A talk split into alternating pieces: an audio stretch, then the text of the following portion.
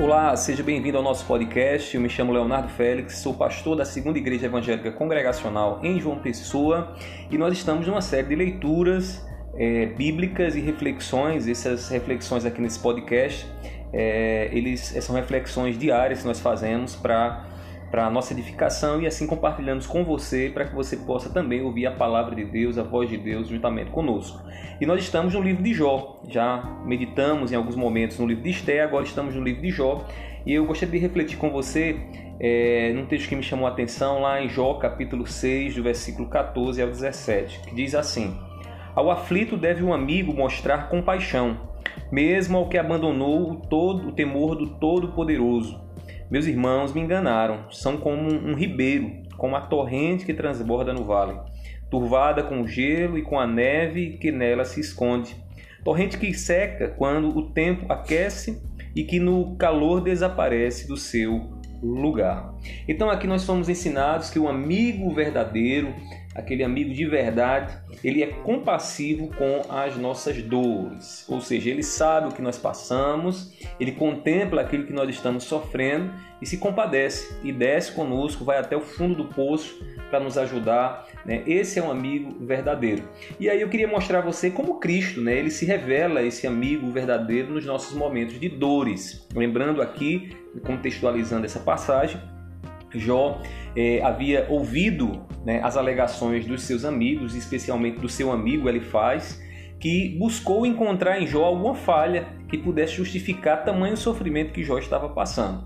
Então, Jó estava sofrendo, né? Seu corpo agora estava cheio de chagas purulentas e agora o seu amigo, ao invés de chegar para lhe dar compaixão, para é, sentir ali a sua dor, para naquele momento ali ter a empatia para com Jó, ele estava ali pronto para acusar ele né, e se omitir de qualquer responsabilidade naquela amizade, uma vez que para Elifaz Jó estaria em pecado.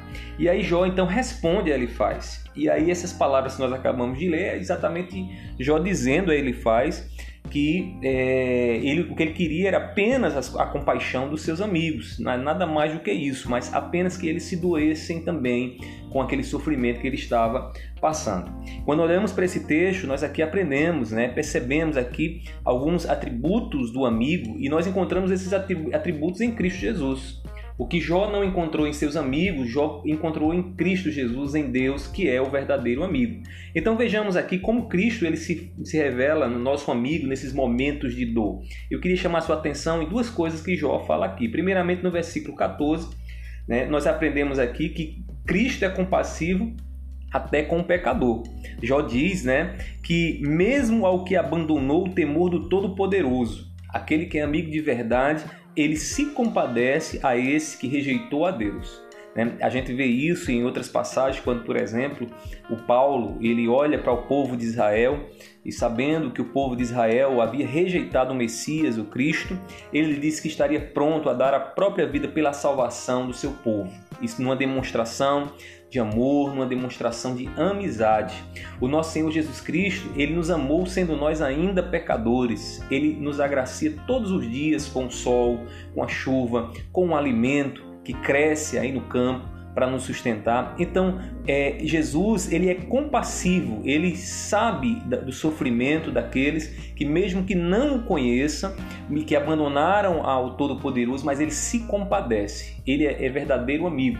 E sem sombra de dúvidas, no dia em que ele se revelar, ele vai trazer à tona também essa amizade que ele tinha para conosco, para com os homens, e sejam eles cristãos ou não, e através dessa amizade ele julgará né, a rejeição daqueles que preferiram não tê-lo como amigo. Então, Jó buscava dos seus irmãos, dos seus, dos seus amigos, a compaixão. A compaixão que ele não encontrou nos seus amigos, ele olhou para Deus e encontrou em Deus e em Cristo Jesus essa compaixão. Além disso, né, veja também no versículo 15 a 17 que Jó agora ele vai começar a usar aqui uma linguagem mais figurada, mais poética para se referir aos seus amigos. E ele diz assim: Meus irmãos me enganaram. Ou seja, ele olha para os seus amigos como um grande engodo, engano. São como ribeiro, é, como um rio, né? como a torrente que transborda no vale, turvada com o vento e com a neve que, que nela se esconde. Torrente que seca quando o tempo aquece e que no calor desaparece do seu lugar. Ou seja, o que é que Jó está dizendo aqui? Jó está dizendo que os seus amigos simplesmente o abandonaram. Ele acreditavam que ele acreditava que eles eram amigos de verdade, mas no momento da aflição, no momento da dor, eles eles foram testados e provados e mostraram que não eram de fato amigos de Jó. E aí ele compara né, a uma torrente, a um ribeiro que seca quando o calor seca, ou melhor, quando o calor chega. É como aquele rio do sertão que está lá cheio e quando o verão chega, então ele esvazia, né? ele desaparece, ele não está mais lá. Jó olha para os seus amigos dessa forma e aí ele simplesmente não encontra os seus amigos socorro no momento de tribulação que ele estava passando. Mas lembre-se, o verdadeiro amigo, ele é socorro nos momentos de tribulação. Ele é mão estendida naqueles momentos em que a dor, a luta, a provação chega à nossa vida. Jó não encontrou isso nos seus amigos, nem em Elifaz, a quem ele acaba de responder, mas ele poderia olhar para Jesus, ele poderia olhar para Deus, que é amigo, amigo presente nos momentos de aflição. Como o salmista já havia dito, é, em outra passagem, né? Ele é socorro bem presente nos momentos de aflição.